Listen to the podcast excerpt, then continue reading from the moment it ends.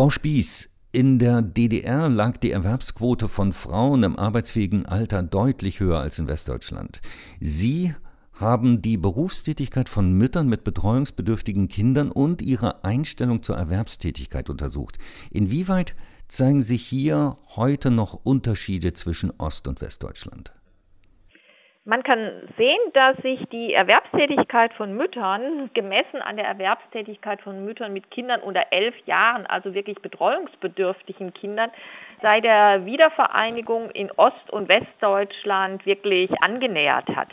Es gab diese Angleichung in beiden Landesteilen. Die Teilzeitquoten von Frauen in Ost- und Westdeutschland sind angestiegen. Auch da finden wir sozusagen eine Angleichung.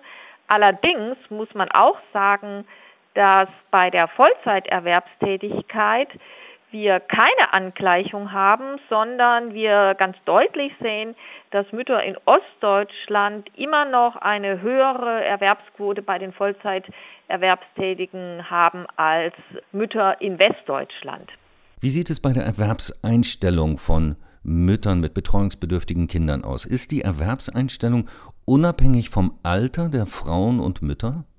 Nein, die ist nicht unabhängig vom Alter der Mutter beziehungsweise aus welcher Kohorte die jeweiligen Mütter kommen. Wir können sehr deutlich sehen, dass gerade in Ostdeutschland es bemerkenswerterweise eine geringere Zustimmung zur Vollzeiterwerbstätigkeit von Müttern mit Kleinkindern gibt als bei älteren Alterskohorten. Also Alterskohorten, die näher äh, oder mehr Erfahrungen mit der DDR hatten, die haben die Stimmen einer Vollerwerbstätigkeit von Müttern eher zu als eben die jüngeren Alterskohorten, insbesondere in Ostdeutschland. In Westdeutschland können wir auch diesen leichten Trend beobachten, aber eben insbesondere in Ostdeutschland. Das DIW Berlin hat auch untersucht, wie der Zuzug von Menschen aus der ehemaligen DDR nach Westdeutschland die Erwerbstätigkeit von westdeutschen Frauen beeinflusst hat. Welches Ergebnis ist dabei herausgekommen? Ja, Kollegen am DIW haben untersucht, wie sich insbesondere die Zuwanderung direkt nach der Wiedervereinigung in Regionen, die sehr nah der ehemaligen innerdeutschen Grenze lagen, wie sich dieser Zuzug ausgewirkt hat auf die Erwerbstätigkeit insbesondere von Frauen. Und was wir sehen können, ist, dass in diesen Regionen, die einen überdurchschnittlichen Zuzug verzeichnen können, die äh, Frauenerwerbstätigkeit tatsächlich höher war als in den anderen Regionen. Welchen Einfluss hat die höhere Erwerbstätigkeit der Frauen in Ostdeutschland auf das Renten- bzw. das Alterseinkommen? Beim Alterseinkommen müssen wir unterscheiden zum einen äh, das Renteneinkommen und zum anderen andere Einkommen im Alter.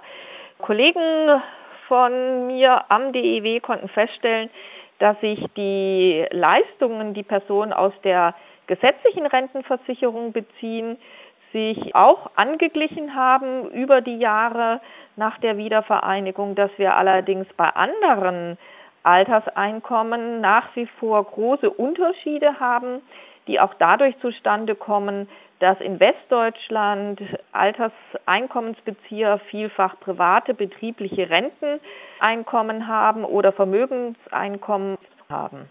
Das heißt, was das Alterseinkommen insgesamt angeht, stehen die Frauen in Ostdeutschland immer noch schlechter da als die Frauen in Westdeutschland. Ja, das genau kann man beobachten. Die Alterseinkommen zwischen Ost und West sind wirklich noch unterschiedlich, gleichwohl wir eben, wie gesagt, bei dem Renteneinkommen Angleichungen beobachten können. Derzeit ist die Corona-Pandemie das alles beherrschende Thema. Wie ist die Angleichung von West- und Ostdeutschland auch in Bezug auf den Umgang mit der Corona-Krise zu sehen? Ja, wenn wir den Umgang der Corona-Krise in Ost und West uns anschauen, dann haben Kolleginnen und Kollegen sich insbesondere mit dem Wohlbefinden, der Zufriedenheit mit dem Leben in dieser Krise befasst und können sehen, dass es neben dieser Angleichung auch in der Lebenszufriedenheit in dieser Corona-Zeit dann doch wieder zu Unterschieden gekommen ist. Bei den Ostdeutschen ist es so, dass da zunächst die Einsamkeit stärker als im Westen gestiegen ist. Die Personen dort haben sich einsamer gefühlt. Interessant ist aber, dass diese Einsamkeit auch wieder schneller abfällt, als es im Westen ist, beziehungsweise dieses Empfinden von Einsamkeit. Wir können aber auch sehen, dass Frauen, gerade die im Osten leben, häufig stärker mental von der Corona-Krise betroffen waren als Männer und Frauen in Westdeutschland.